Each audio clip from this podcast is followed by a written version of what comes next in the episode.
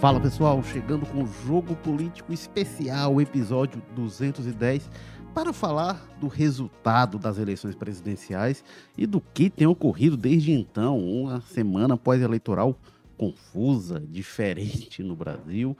Hoje, nesta quinta-feira, é esperado o início da transição. É, Geraldo Alckmin, Ciro Nogueira devem se encontrar para iniciar. O que, que, a gente pode esperar desse novo governo Lula? É, como é que foi esse resultado eleitoral? O que, que as urnas indicaram? A eleição mais apertada da história, é, mas também é a primeira vez que um candidato à reeleição na presidência não consegue a vitória. E vamos falar também desses protestos que têm ocorrido aí, né, o que, que eles significam, algumas cenas constrangedoras, inclusive. Vamos discutir isso, a posição do presidente Jair Bolsonaro, a posição que ele fica é, após o resultado. E para analisar tudo isso, a gente tem aqui a presença de Walter George, diretor de opinião do povo, colunista de política. Bem-vindo, Walter. Nos acompanha, enfim, sobrevivemos, né? É uma campanha eleitoral mais dura, complicada, complexa e tensa da história. Nós discutimos isso aqui ao longo do, de todo o processo, de toda a campanha, mas e aí para agravar mais o quadro, você ainda tem esse desdobramento é, pós-eleitoral, está sendo tão complicado quanto foi, é, até em função de uma coisa, né? Foi uma decisão, foi é, um resultado muito apertado. Quer dizer, o Lula ganhou legitimamente, mas o, o Bolsonaro deu trabalho até o final para para entregar ao governo. Tanto, aliás, continua dando trabalho porque a gente não tem um reconhecimento tácito, claro, explícito dele dessa derrota. Né? Bom, a gente hoje está sem o Carlos Maza por enquanto, não sei se ele chega a tempo, ele tem aí, a agenda do Carlos Maza é complicadíssima, gente, vocês não imaginam como encaixar aqui o jogo político entre os compromissos dele. E aí, como a gente normalmente faz o podcast às quartas, como esta semana teve feriado, para terça, quinta dele, já é horário disputadíssimo, mas talvez ele chegue excepcionalmente, ele adentre ali, rompa pela sala. Vamos ver. É, a gente é, está todas as quartas-feiras, às 10 no Facebook, no Twitter, no YouTube do Povo e a gente está também tradicionalmente nas plataformas de áudio, no Apple Podcasts, Spotify, Amazon Music, Google Podcasts, Rádio Public. E, bom, a gente tem também a versão programa do Jogo Político, a holding Jogo Político. Então a gente está também é, no, no YouTube, no Facebook, no Twitter, às terças-feiras, às, às 14h30, no programa comandado pelo Ítalo Coriolano. Ô, Walter Jorge, não sei nem por onde a gente começa. Vamos falar desse, dessa agitação da, da, da terça-feira, da, da quarta-feira, do Vamos. dia de finados. Vamos começar de trás para frente. Os, né? os, escombros que surgiram, é, é, o, os zumbis que emergiram da política brasileira. É, bom, o que, que você achou do que a gente viu? Aliás, eu disse de trás para frente, mas na verdade é de frente para trás, né? Começar pelo fim. Ô, Érico, uh, eu acho que é uma coisa que mais ou menos estava desenhada que nós teríamos como desdobramento do que estava é, claro que a eleição não acabaria é, no dia 2 de outubro, 2 de novembro, 2 de outubro, 30 de outubro, no dia 30 de outubro, com esse segundo turno. Falou-se muito, criou-se essa imagem do terceiro turno e é o que a gente está experimentando, né? Quer dizer, haveria eu acho que a possibilidade que havia de, e aí considerando a memória política histórica que se tem, a possibilidade que tinha dessa coisa estar mais ou menos ter sido resolvida no, no, no domingo, era uma vitória do, da reeleição do presidente Bolsonaro, porque o PT perdeu a eleição há quatro anos atrás, vamos lembrar. E o que é que ele fez? O Haddad, na noite do domingo, cumprimentou, fez o rito, né, de cumprimento ao, ao, ao vencedor, desejou sorte a ele, o PT foi para casa, foi, né? Foi lamber as suas feridas, foi rever estratégia, foi e foi preparar um trabalho de oposição para quatro anos depois tentar voltar ao poder, como ele está conseguindo, como conseguiu pelo voto agora em 2022, né? Na hipótese de, de, de vitória do PT, derrota do presidente Bolsonaro, aconteceria, se imaginava que aconteceria o que tem acontecido, né? Um conjunto de uma resistência de, de, reconhecimento dessa derrota. Já tinha um discurso ao longo da campanha de questionamento à urna eleitoral, depois do questionamento das pesquisas, muito muito, muito, muita crítica e muito ataque ao longo de todo o processo à Justiça Eleitoral e, em especial, ao presidente, ao ministro Alexandre de Moraes, que calhou de assumir a presidência do, do Tribunal Superior Eleitoral para conduzir o processo, né? Então, assim, um conjunto de coisas que o que está acontecendo é o que se previa que acontecia. Agora, tem muita coisa acontecendo que foge completamente do, inclusive do que se imaginava, né? é, esses bloqueios nas estradas, é, sem uma pauta econômica, sem um sentido, só porque o resultado não me agradou. Então, em função disso, eu vou parar o país, como está se tentando fazer, né? Uma complacência das autoridades policiais injustificável, porque isso tem problemas, isso tem problemas para a economia, mas tem outros problemas registrados, né?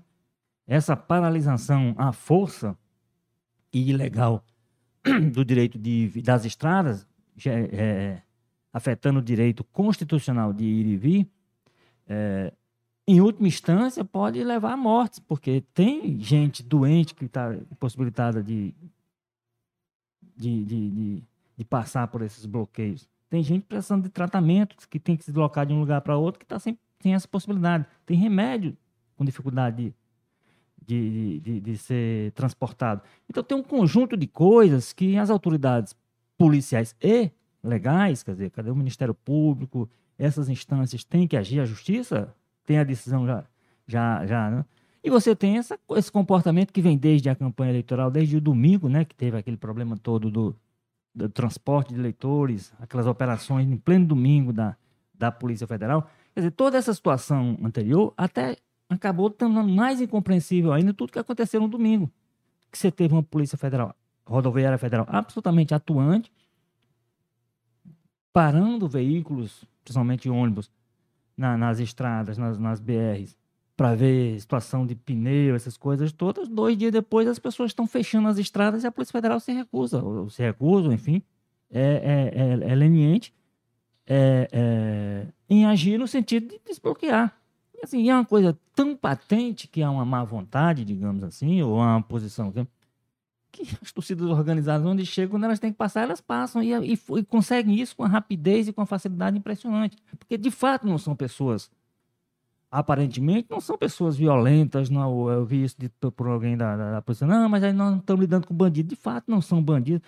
Isso torna a situação ainda mais incompreensível, porque significa dizer que é mais fácil ainda de desbloquear essas estradas. Não se desbloqueia porque não há vontade política para isso. E no meio de tudo isso, para concluir, você tem essa postura do, do presidente da República. Ontem à noite, por exemplo, ele foi a, na, na, no feriado à noite, né, no dia 2 à noite, foi pedir quase que pedir desculpas às pessoas, pedir para elas tirar, é, pararem com o bloqueio, mas pedir desculpa, não fica com raiva de mim e tal. Quer dizer, o, o, presidente Bolsonaro, uma das coisas que ele tem que compreender, que parece que ainda não compreendeu, é que ele é presidente da República, portanto, ele comanda o governo do Brasil até dia 31 de dezembro de 2022. Ele não. A eleição não, não concluiu, de fato, não acabou o mandato dele. O mandato dele vai ter. Então, nós precisamos de um governo que atue para que a normalidade do dia a dia, dentro que é a atribuição dele, aconteça. E, infelizmente, a gente tem um governo nesse momento que é omisso. E aí, e tem também, agora para concluir de verdade, esses atos de ontem, que aí nós estamos falando de crime, né? Pessoas estão, então, lotaram ruas do país todo, todo, insatisfeitas com o resultado da eleição, não querendo aceitar o resultado e falando uma coisa esdrúxula, uma tal de intervenção federal, que é uma coisa que não existe, que inventaram essa história que o exército pode de repente dizer, não, anula a eleição, não houve nada e tal, e, e, e toca, enfim, eu acho que eles imaginam que seja entregar o presidente Bolsonaro, sei lá quem, quem é, Assim, onde é que está isso? Onde é que está previsto isso na, no arcabouço legal brasileiro? Não existe, inventou-se essa história e aí nós temos essa, essa, esse mundo próprio que existe hoje, que é o mundo das fake news, das redes sociais, dos WhatsApp, dos grupos, em que as pessoas geraram, geram uma realidade e acabam é, atuando em função dela, vivendo em função dela. E aí milhões de notícias que absolutamente não procedem, não tem a menor, e que geram uma mobilização de multidões que aconteceu. Agora, o país vai ter que se debruçar sobre isso, porque é impossível. É impossível que você tenha uma situação, uma democracia, como nós queremos que seja a brasileira, em que as pessoas. Ah, bom, nós tivemos. O, presidente Bolsonaro cometeu mais um erro, e aí, aí aqui essa etapa eu encerro de fato, porque no pronunciamento que ele fez, depois de muita pressão e tudo, ele agradece aos 58 milhões de votos que teve e esquece os 60 milhões de votos que o adversário dele teve, que são mais, inclusive. Já tinha cometido esse erro, eu acho, quatro anos atrás, quando se elegeu, e falou só para os que votaram nele, e esqueceu que o, o então candidato Haddad, por exemplo, teve quase 50 milhões de votos. Tem que falar para essas pessoas também que elas são. Os, os 58 milhões que votaram no Bolsonaro agora são tão brasileiros quanto os 60 milhões que votaram no Lula, e o Lula tem que ter essa compreensão quando ele assumiu o governo em, dois, em 1 de janeiro de 2023. Né? O Bolsonaro deveria ter tido quatro anos atrás, quando se elegeu, e deve, deveria ter agora, em relação ao, a quem votou nos adversários, é, deveria ter agora com relação a, ao resultado de 2022. É, Walter, tem uma situação que eu acho que é o, talvez o mais é, preocupante de tudo. É, o presidente Jair Bolsonaro, diante desses protestos, ele vira um ex-presidente em pleno mandato, porque ele fica a reboque. Ele, obviamente, está preocupado em falar a esta base política dele e ele é, perde a mão e parece que ele perdeu o controle. Ele fica milindrado de. de, de é, ele fica com medo de, de magoar essas pessoas que estão lá para apoiá-las, então ele não sabe como administrar isso. Mas Uh, isso pode complicá-lo. E nós temos dois meses de país também, né? Ele pode ter de assumir responsabilidades. Então, assim, é, a chance disso dar em alguma coisa, assim, o que, que poderia acontecer a partir disso?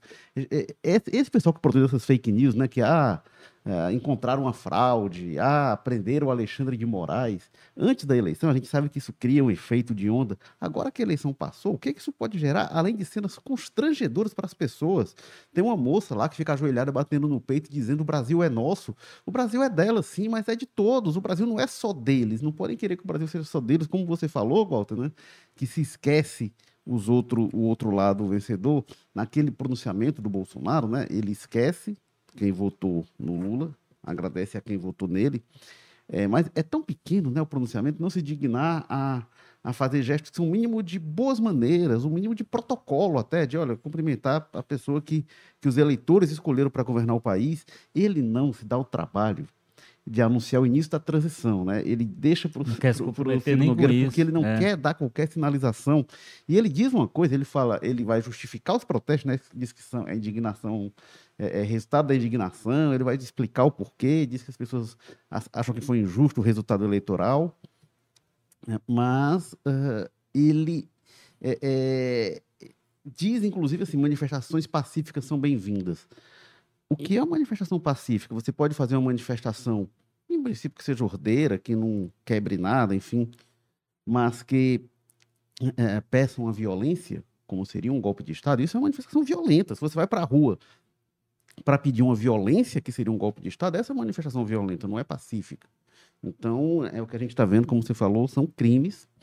É, é preocupante, né? É preocupante. É, o, o, que a, o, que a, gente, o que a gente espera, Érico, é que, assim, que a coisa não seja tão sem custo para, pelo menos para aqueles que seja possível identificar, mas para os crimes que são flagrantes em relação a isso. Nós, nós temos, por exemplo, algumas, algumas situações em que algumas pessoas, inclusive personalidades conhecidas, defendem o assassinato do Lula. Defendem que ele deve morrer.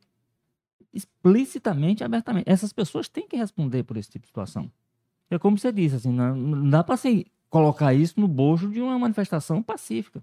Uma manifestação pacífica, essas pessoas, por exemplo, se eles pusessem a ficar à beira da estrada, mostrando mas, por exemplo, sem tirar dos outros o direito de ir e vir, de circular. No momento em que você bloqueia uma estrada, bota, queima pneu, é, atravessa um carro, essa manifestação ela não é pacífica. Ela não pode ser considerada pacífica. Ela é uma violência contra um direito constitucional que todo cidadão brasileiro tem, independente de quem tenha votado. Uhum. Olha, tem aqui, a gente está ao vivo no Facebook, quem quiser comentar pode participar por lá, tem aqui alguns comentários, como o do Daniel Antunes. O Daniel Antunes está zangado aqui com a gente, igual ele fala, ó. Vocês são os brincantes, MST fecha as estradas, você fala que é caos, caos deve ser causa é, social da direita antidemocrática da direita antidemocrático. Deixa eu tentar ver. Vocês são os brincantes. O MST fecha as estradas, você fala que é causa social. Da direita é antidemocrático. O povo não aguenta mais o sistema. Eu acho que é mais ou menos isso aqui, gente.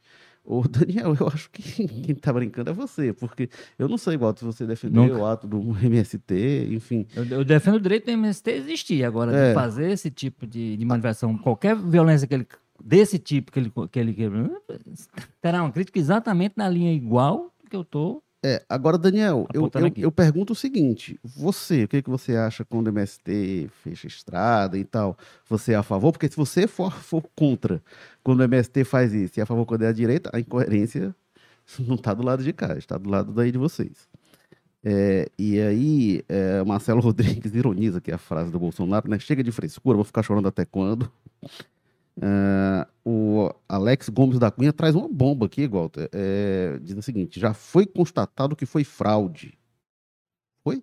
Pois é. Né? No, quem, quem, constatou? No círculo, é... de, no círculo de notícias aí, da, por exemplo, desses eventos, é. de fato essa informação circula, mas onde é que, onde é que isso está apontado? Por exemplo, o tal do relatório das Forças Armadas, até hoje não se tem conhecimento público. Assim, essas coisas são tão assim, sabe, Érico, que por exemplo, vem agora as, algumas informações de bastidores de como é que foi tal, o tal encontro do presidente Bolsonaro com os ministros do Supremo, do qual encontro do qual participou o próprio Alexandre de Moraes, né, que é o desafeto, que é o a figura, o personagem principal dessas mobilizações, desses protestos e tudo. E a informação que se tem foi absolutamente ameno que uhum. quando foi se dirigir ao Alexandre Moraes, o Bolsonaro tratou de futebol. Não, não, nossas desavenças são no campo do futebol e tal. Então, assim, quem é que está brincando com esse pessoal de fato? É o presidente que dá esse tipo, incentiva esse tipo de manifestações e quando se, se encontra com os ministros, dá esse tipo de, de clima amistoso às conversas, quando poderia, frente ao, ao ministro, por exemplo, cobrá-lo em relação a tudo isso que ele diz ou, ou é quem está tentando é, enxergar a questão com a gravidade que ela tem? Não está não tá, não tá se tirando um, um, Por exemplo, as pessoas que foram ontem protestar e dizer, mostrar sua indignação com o resultado da eleição, elas estão absolutamente. É legítimo que elas estejam. Que quem votou no Bolsonaro tem encontrado uma forma, aproveitada o feriado de ontem, que era um dia de finados, lembra? É, para. Agora, no momento que essas pessoas protestam, é, demonstram sua, sua indignação com o resultado, que elas entendem que não foi a melhor. Elas pedem uma intervenção militar, uma violência, como diz o institucional, como diz elas estão erradas. E elas são apontadas. O erro delas é apontado no sentido dessa.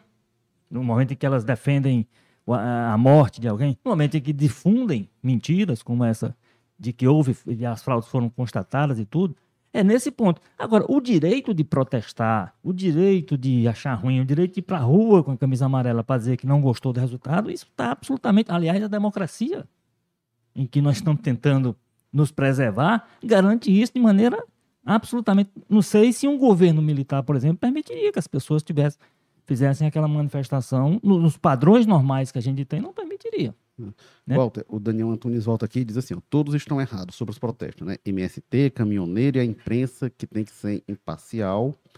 E aí ele acrescenta aqui, na minha opinião, o Brasil só tem uma saída, Aeroporto Internacional Pinto Martins, o sistema trabalha para o sistema, que ele faz uma alusão, né, a, a famosa frase do Tom Jobim, né, de que a melhor saída para o Brasil é, o aeroporto. É legítimo também é, quem achar é. que o melhor caminho é fora do Brasil, deve sair do é. Brasil. Eu acho que, agora eu acho que quem está no Brasil tem que trabalhar para que o Brasil tenha um ambiente de convivência entre as pessoas que pensam o contrário e não tentar eliminar a pessoa que pensa o contrário, só isso. E que, e que tenha um ambiente em que seja respeitado no momento em que a, a população vai às urnas, como foi no domingo, e faz uma opção, que essa opção ela seja respeitada, como foi quatro anos atrás. Vou repetir, se o Bolsonaro quer entender como, por exemplo, e, e quem o admira, quer entender como é que se dá uma transição de, ou uma mudança de poder, Veja como é que o PT se portou nas quatro vezes em que foi derrotado em disputa para a presidência. Veja se o, o, o partido estava mandando as pessoas. É, e tinha militância. O PT sempre teve uma militância, talvez não tão apaixonada, mas se houvesse disposição para fazer mobilizações de protesto, haveria isso. Então, então eu poderia ver como é que foi, ver, ver como é que foi quatro anos atrás, quando o Bolsonaro assumiu, e tentar se portar do mesmo jeito, que é simplesmente o seguinte: o que é que aconteceu para eu ser derrotado, tentar entender e trabalhar daqui a quatro anos, que o Bolsonaro saiu com capital eleitoral muito forte, que ele devia trabalhar melhor esse capital, eu acho. A Juscelia Rolim diz aqui: temos direito de ir para as ruas. Sim, tem. E ela fala o seguinte, uma coisa interessante, que o Bolsonaro não tem culpa, nós que somos culpados, só não queremos ladrão. É, então, assim, diz, olha, quem tem culpa são os manifestantes e tal, não o Bolsonaro, mas pode respingar nele, é, Juscelia. Agora, direito de ir para as ruas, é verdade, eu concordo que tem. Direito de pedir um golpe de, de supressão da democracia, eu, aí não tem. É, isso é crime tipificado, inclusive. Mas, é, direito de manifestar insatisfação, e aí é, é uma coisa, Walter, que eu acho que. É, eu até escrevi sobre isso na minha coluna de hoje. Qual papel a direita vai ocupar na política do Brasil do futuro. Por, e, e, os representantes políticos da direita, né, que foi eleita, a, a, direita elegeu uma enorme bancada de deputados, de senadores, uma base da qual a gente sabe que vai migrar para o governo, porque tem a parcela fisiologista mesmo, mas tem uma parte que é, é, é radical, que é ideológica, que vai se manter na oposição. E que papel eles vão ter? Porque se eles se vinculam agora ao golpismo, enfim, eles perdem legitimidade institucional, inclusive. A gente vê que alguns têm mais cuidado, alguns mantêm uma certa distância disso, porque, e, inclusive, o papel que o Bolsonaro vai ter vai, vai estar muito em jogo, né? Porque quando a gente vê a, a, a votação do Bolsonaro, é, é, muito expressivo. Então ele tem o potencial para ser um líder fortíssimo da oposição se ele se mantiver dentro da institucionalidade. Mas a gente viu coisas, gestos, o, o Saig né, o, o gesto nazista, enfim. É, é, é um negócio é, é, que, que nenhum político que quer ser levado a sério pode se vincular a esse tipo de coisa. Então é, é preciso fazer uma crivagem aí do, do, do, radicalismo, do extremismo que existe nas ruas e do que é legítima insatisfação. Não, a gente vai aqui iniciar uma oposição ao governo, ao próximo governo. Ok, isso aí é absolutamente é, legítimo do jogo e é bom, inclusive, que haja oposição o mais equilibrada possível, mais é, é, é qualificada possível. É, então, eu acho que tem uma questão aí, inclusive as pessoas que estão na rua, eu acho muito importante que seja documentado o que está lá, quem está pedindo golpe, quem está é, é, com alusão fascista, nazista, xenofóbica, isso aí está documentado, isso aí que fique registrado para que os filhos e os netos saibam quem estava defendendo o golpe de Estado, quem é contra a democracia, porque se fez muito um discurso de defesa da liberdade que para essas facções radicais, extremistas da direita, é, essa máscara caiu, né? não dá para engolir. É, inclusive, essa, esse surgimento da direita, é, digamos assim, definida, clara e assumida, é a boa nova, é uma das boas novas da política brasileira recente. Porque até um tempo atrás, você não tinha direita, você tinha ali uma, um, um, grupo que no máximo se apontava ali como liberal, conservador no limite, mas de direita mesmo, como você tem, as pessoas tinham dificuldade. O que a questão tem, e aí, é, como eu disse, é uma boa nova que você tem hoje um bloco, um grupo de pessoas que assume essa, essa ideologia, digamos assim, e, é, e isso é parte do processo e é parte da, democracia. Então havia um erro, havia um, uma lacuna anterior que eu acho que essa situação supre. Então tem um segmento que parecia não representado que hoje está caracterizado dentro da discussão e isso é bom. A questão aí, como você disse, é só, por exemplo, da parte do presidente, ele deveria fazer um esforço de se desvincular desses grupos que, que fazem gestos nazistas, que defendem o golpe, que defendem uma intervenção militar nesse, no plano em que as pessoas, assim, violenta, como no plano que as pessoas que falam de, de, de eliminação de adversário, ele devia se desvincular disso aí.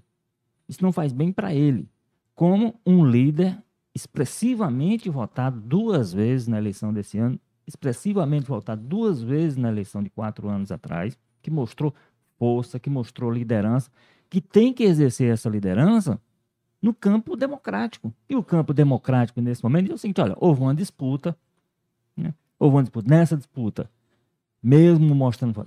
Foi derrotado por 2 milhões e 200 mil votos, 2 milhões e alguma coisa. Então, isso faz com que. Agora, ele tem que pegar esse capital político eleitoral que ele tem e utilizar de uma forma conveniente. A forma conveniente é pegar essas pessoas e botar no campo da oposição, no campo da pressão ao governo que está vindo. Esse governo tem que ser pressionado, tem que ser questionado, tem que, ser, tem que ter oposição. Né? É importante que, que haja, a oposição também faz parte do, do ambiente democrático, não é só o governo. Né? É, e, ao invés de fazer isso, se insiste, por exemplo, essa postura né, né de, de, reação ao resultado é uma absolutamente antidemocrática. É uma postura, é uma postura de quem não tem, tem dificuldade. E aí, é, de alguma forma, estimula esse tipo. Eu acho que se nós tivéssemos no domingo à noite uma manifestação do presidente clara, no sentido de reconhecer o resultado, porque não resta a ele outra coisa, não vai surgir, não, vão, não vai surgir esse relatório destruindo o modelo eleitoral brasileiro, mostrando que houve é, desvirtuamento. Não vai, não vai aparecer. Relatório que se possa.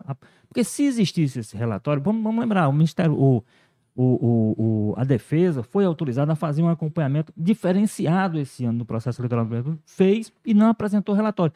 Se houvesse alguma coisa, ah, esse relatório já teria aparecido, porque houve interesse do governo, inclusive, em apontar. Então, assim, não vai aparecer esse, relatório que as pessoas não para dizer que o, o, o processo tem que ser anulado.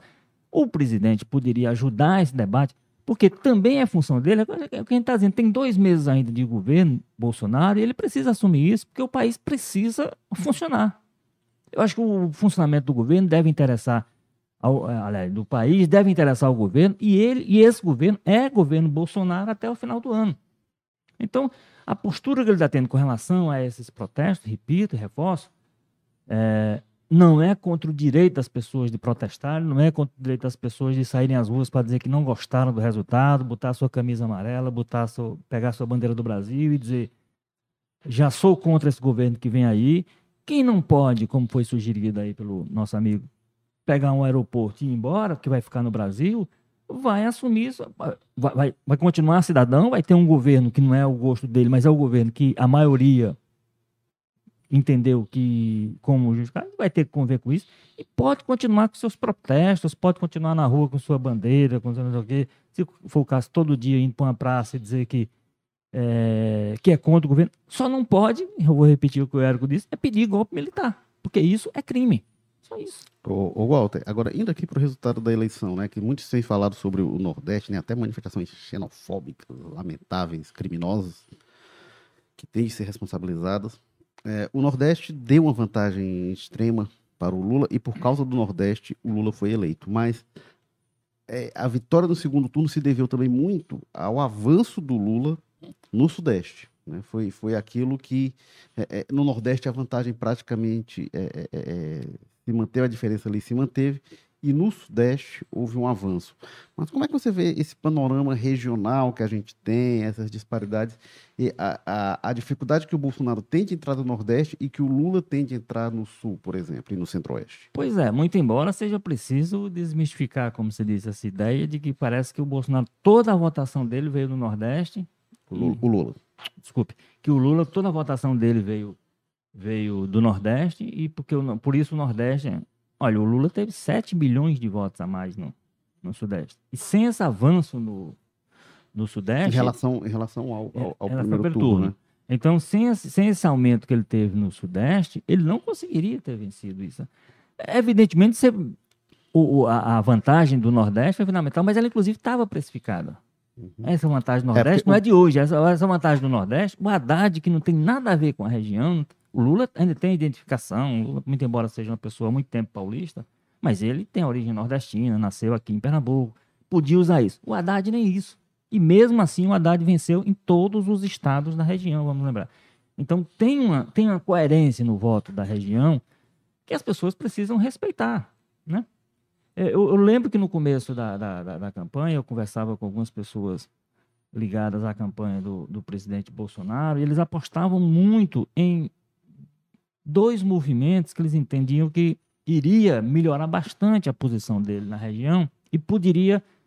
Aliás, eles chegavam a falar até. Não, não, não ouvi de nenhum, pelo menos com os que eu conversei, uma ideia de, de virar, de o Bolsonaro aparecer na frente. mas ele de reduzir bastante a diferença que se sabia que ele tinha, que o, que o PT tinha aqui na região, porque, como eu disse, foi demonstrada quatro anos atrás como candidato sem nenhum vínculo com a região, como Haddad, e mesmo assim ele ganhou. Mas com a história do, do, do, Auxílio Brasil, quer dizer, que o reforço que houve, então isso teria impacto, lembrando que boa parte do, do público do, do Auxílio Brasil é na região, então isso teria, geraria uma, um impacto positivo para a campanha do Bolsonaro. E a questão da transposição. Eu digo, olha, é muito difícil a essa altura. O Auxílio Brasil a gente teria que esperar, de fato, como é que isso iria impactar. Não daria mas o, a, a transposição, por exemplo, é uma obra muito difícil você tomar do PT.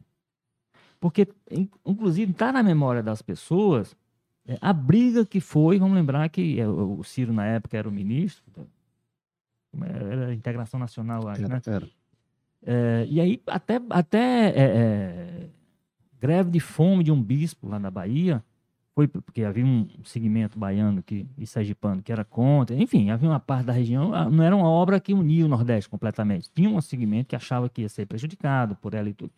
Então, assim, tem, todo um, tem toda uma memória da população para saber, para vincular essa obra, a partir da briga para que ela é, tornasse realidade. Muito embora, né, Walter, ela, no PT ela ficou ali num estágio que tinha muita obra pela frente. Sabe o que, que eu acho? Eu acho que a população, acho que as pessoas são mais espertas do que as pessoas imaginam. A população sabe que isso começou lá atrás, passou pelo governo do Temer, chega no governo Bolsonaro, e eu acho que a população meio que não vincula governo nenhum, sabe? Eu, eu acho que é. as pessoas, ninguém olha assim e diz assim, rapaz, estão falando disso há tanto tempo, não venha me dizer que isso começou com você, não. Porque isso é uma coisa. E tem alguns programas que viram realmente programas de Estado, algumas iniciativas que viram de Estado que atravessam os governos, e eu acho que são as melhores iniciativas. E chega uma hora que as pessoas dizem, rapaz, não venha querer. Perfeito, mas aí é, é, é mas é o que eu estou dizendo. Mas assim, como isso não estava no discurso na campanha do PT, que a transposição não estava lá, no, mas estava o tempo todo no, no, na campanha do Bolsonaro, por quê? Porque ele precisava de alguma marca para a região e não tinha. Entendeu? Então, quando ele botava, é, é, isso eu quero lhe dizer, quando ele botava esse tema em, em, em debate, na perspectiva de daquilo gerar votos, a memória do, do eleitor era acionada. Você tem razão, a memória também, sim, mas essa obra, de fato, é, ela tem a ver com o governo, ela é uma ação do governo, e aí essa memória ativava, se identificar, isso é o que eu quero dizer, e eu acho que isso é que prevaleceu na decisão do voto. As pessoas não identificaram aquela obra com algo. Então, assim, é, o fato é que se o Nordeste foi fundamental, foi estratégico, foi importante, foi decisivo para a eleição e para a vitória do PT, o Sudeste foi tanto quanto a própria performance no, no Sul, de fato, o, o, Lula não conseguiu, mas assim, algumas, algumas áreas do Rio Grande do Sul, o, o, o PT, por exemplo, ele quase que foi para o segundo turno no Rio Grande do Sul. Então, tudo bem que eu, de no, forma surpreendente né, em relação às pesquisas. É, no Sul ali, o Estado é, é, é mais. O PT ainda consegue alguma coisa, já teve governo, tem, por exemplo, ganhou de novo Porto Alegre. Então, assim, não, não, é uma performance que, se você for olhar, mesmo tendo expressiva, uma expressiva maioria no Nordeste, e ela foi fundamental para a constituição geral da, da votação e até decisiva, mas o PT tem, tem, tem, tem, é, é, é, tem desempenhos eleitorais fora do Nordeste que ajudam mais a explicar essa vitória do Lula do que exatamente a performance do Nordeste, que já era esperada. Ô, Walter, né? e tem vários governadores que foram eleitos ligados ao Bolsonaro. Como é que você espera a postura desses governadores em relação ao governo federal? começar pelo Tarcísio lá pois em São é, o Tarcísio é um. Você, falou de alguns aí, que, como é assim que a gente ia ver como é que alguns bolsonaristas agiriam em relação a, a essa movimentação toda aí de, de contestação das outras. O Tarcísio foi um dos que primeiro, inclusive, sinalizou: não, eu quero alinhamento com o governo ele, ele, vai ser pressionado, né? Vai, ele vai ser pressionado pelos bolsonaristas. Evidentemente vai ser muito. Ele talvez seja o que mais deve a própria ah, ele, ele, ao, ele, ao Bolsonaro. Ele, né? ele, ele sem, não, não, não, não, talvez seja não. Ele é claramente, tanto que ele não queria ser candidato a governador de São Paulo. Veja bem, São Paulo não é qualquer estado, né? Ele queria ser senador em Goiás, ele tinha outra opção de coisa bem mais. E de repente o Bolsonaro insistiu, colocou ele lá, e ele se elegeu em função disso. Agora, ele vai ter que governar o Estado. E no, na presidência da República não estará o presidente Bolsonaro a partir de janeiro. né? Quando ele assumiu o, o Estado. Ele vai precisar ter essa relação. Eu acho que a grande mudança aí, a mudança vai ser outra. A mudança vai ser do comportamento do, da, da, da presidência da República. Eu acho que, aliás, o Lula anunciou isso na campanha, né? E já reafirmou depois de eleito. Ele quer uma, uma das primeiras ações dele vai ser chamar os governadores para uma, uma grande reunião onde ele vai tentar definir qual é a prioridade de cada, um, de cada estado para, em cima disso, ele amoldar é, o, as prioridades do, do governo federal em relação aos estados. Vamos lembrar que o Bolsonaro não fez uma reunião com governadores.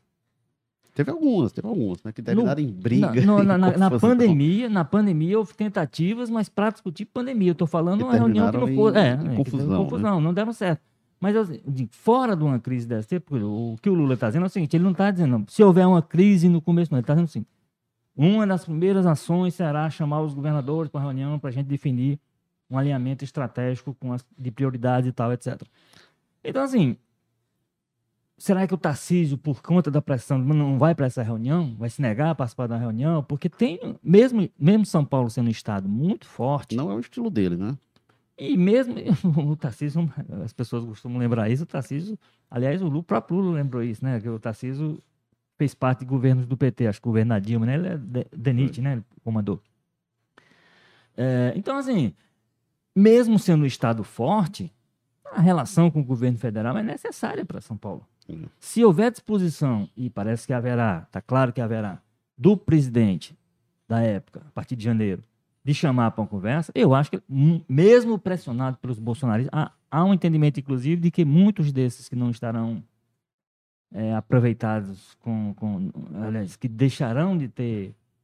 perderão seus cargos no, no governo Bolsonaro, serão abrigados em São Paulo. Há essa expectativa, inclusive. Então, vai ser um governo, vai ser uma trincheira bolsonarista no que depender dos bolsonaristas. Vamos ver como, como é que o Tarcísio vai administrar isso, porque ele vai ter a realidade de São Paulo para tomar de conta. E essa realidade, repito, passa muito por uma relação, às vezes, com o governo federal. Trazer aqui mais alguns comentários. O Play Thales, bom dia para a gente, bom dia. É, a Maria Fabienne Barro Silva diz: Meu Nordeste lindo, parabéns. Lula presidente. Daniel Antunes, mais uma vez, diz: extremismo não ajuda em nada, mas as leis têm que ser cumpridas. O Alexandre de Moraes toda semana rasga. Aí Erenita Gletz diz: vamos separar o Nordeste do Sul. Daniel Pontes, esses golpistas não passarão. E Maria José Queiroz diz que o presidente Bolsonaro foi reeleito. É? Bom, o Walter, a gente está chegando ao fim. Eu vou lhe dar um minutinho para a gente falar, para não deixar de falar desse início de transição comandada pelo Alckmin e dos primeiros sinais que já foram dados pelo governo Lula. É, bom, a especulação agora, vamos ver como é que vai ser a formação do ministério. Há muita, há muita especulação. O que está me parecendo pelo desenho inicial posto é que o Lula vai fazer um esforço de fazer um ministério de notáveis. Ele vai precisar, vai ser um primeiro. É, a transição está mostrando isso. Vai ser um começo de governo muito complicado, muito pressionado. Ele está fazendo um movimento de fora para dentro, quer dizer, ele está conseguindo trazer, digamos assim, prestígio a sua, a sua situação pessoal de fora de governos do exterior para poder fortalecer a sua posição interna. Vai precisar ir além do PT, né? Pois é. E, é, e, e vai ter que ser um governo, isso aí está apontado também, um governo de frente ampla mesmo, como foi a campanha dele, como foi a candidatura dele. Então, possivelmente vai ter muito mais partidos do que inicialmente se previa. Já era uma frente grande, já era uma, uma aliança né, muito grande. É, a maior aliança fazer. que o Lula já pois formou é. na eleição. E ele agregou mais no segundo turno, está agregando agora o MDB, né? oficialmente. É, então, assim. E a transição, infelizmente, ela está. Essa, essa, novidade, né? O MDB aderir ao governo. Estão falando até que o PSD também vai aderir, já seria outra novidade. Então, o, o, o, o, o a transição, ela evidentemente, ela está impactada por essa situação que a gente está. Ela poderia ser muito mais tranquila, ela poderia ser, mas de qualquer maneira vai começar. A coordenação do, do vice-presidente eleito Alckmin diz alguma coisa, diz da importância e da força que ele terá nesse governo Lula, e vai ser necessário nessa linha do, do Lula ampliar o, o seu raio de influência para poder ter uma tranquilidade que o começo de governo precisará Aí, porque aí depois também o governo entra nos eixos, começa a mostrar resultado e isso avalia alguma coisa. Agora, os primeiros meses, os primeiros, os primeiros momentos do governo vão ser muito conflituosos, muito problemáticos. E ele vai precisar de um ministério forte. Então, o que está apontado, no que diz respeito a gente, né? A essa especulação do, da força que o Camilo poderá ter, não sei se o, não sei se o Lula vai abrir mão de ter as figuras fortes no Senado e na enfim, no, no Congresso. E aí o Camilo está eleito senador, então pode ser que isso tire ele de uma perspectiva de ministério, mas tem feito crescer e o nome dela realmente está colocado hoje como muito forte da governadora Isolda Sela para fazer parte desse ministério, né, na, na educação, que parece que vai ser desmembrado, vai haver um desmembramento ali, talvez, que é uma coisa até que é interessante, né? Você tirar as universidades e botar lá na ciência e tecnologia e deixar o ministério com a educação básica e fundamental com essa, com essa atribuição. Então, é, eu acho essas duas coisas. Primeiro, nós teremos uma transição, infelizmente, complicada, como tem sido a transição geral, dizer, essa, essa parte da, da transição que eu digo, essa parte mais formal e legal, né? Hoje é uma lei, né? É, mas a, a, eu, eu, acho que o fato de, pelo lado do Lula, estar, estar uh, indicado a coordenação ao governador Alckmin, ao ex-governador Alckmin, vice-presidente eleito, acho que indica uma, um esforço de fazer uma coisa mais calma possível. Agora, vai precisar formar um ministério que lhe permita, nesse primeiro momento, enfrentar uma situação que será muito adversa, e eu acho que o que está acontecendo hoje nas ruas apontam isso de maneira muito clara, né? Vai ser um governo que já vai nascer sob pressão. Pois é, é, vai ser interessante entender a configuração desse governo Lula, a, o peso que terá o Nordeste, né? Vai precisar realmente. Aliás, é... o Nordeste, né? É uma coisa que talvez o PT, gente, acho que a gente já discutiu isso aqui, mas certamente a gente vai discutir isso com mais profundidade. É, o, o, PT, por exemplo, ele precisa olhar para o Nordeste com, com outros olhos, porque, mais uma vez, as lideranças políticas do Nordeste mostraram muita força, né? mostraram muita coordenação, muita articulação, e isso não necessariamente tem sido reconhecido pelo PT. Quer dizer, a gente tem muito poucas lideranças reconhecidas no campo nacional, muito poucas lideranças nordestinas. Só tem aquelas que o Lula gosta, como o Jacques Wagner e tal, mas tem gente aí que o PT devia prestar mais atenção. É, o, o PT tem uma cabeça é, é, paulistana, e assim como o, o, PSTB, né, enfim, e sendo que o, PS, o, PT em São Paulo só leva surra, né, aí tem lá a Glaze do Sul, enfim, então parece que o PT tem foto num lugar e tem um comando em outro, e isso está descasado é, claramente, mas vamos ver aí o que vai ser essas próximas semanas, esse desafio de articulação política com esse Congresso é, conservador, né? Tem até aqui o Pleitales comenta aqui, né? o pessoal tá falando que houve fraude, é disso. Só porque o bolsonarismo não ganhou é porque houve fraude, é? O Congresso Nacional do primeiro turno houve fraude? A maioria é de direita e foram eleitos com a mesma urna. É, pois é. Mas, gente, a gente vai ficando por aqui, então tem, a gente vai ter muita coisa nas próximas semanas. Quarta-feira a gente está de volta com mais um jogo político para seguir analisando o, o, início deste governo, a composição desse governo, o que esperar do governo Lula e da oposição bolsonarista. E o Maza não superou os bloqueios mesmo. É, pois é, não conseguiu superar os bloqueios não. Mas semana que vem ele há de estar aqui, porque a gente está de volta quarta-feira às 10 horas. Valeu, pessoal, até a próxima. Tchau.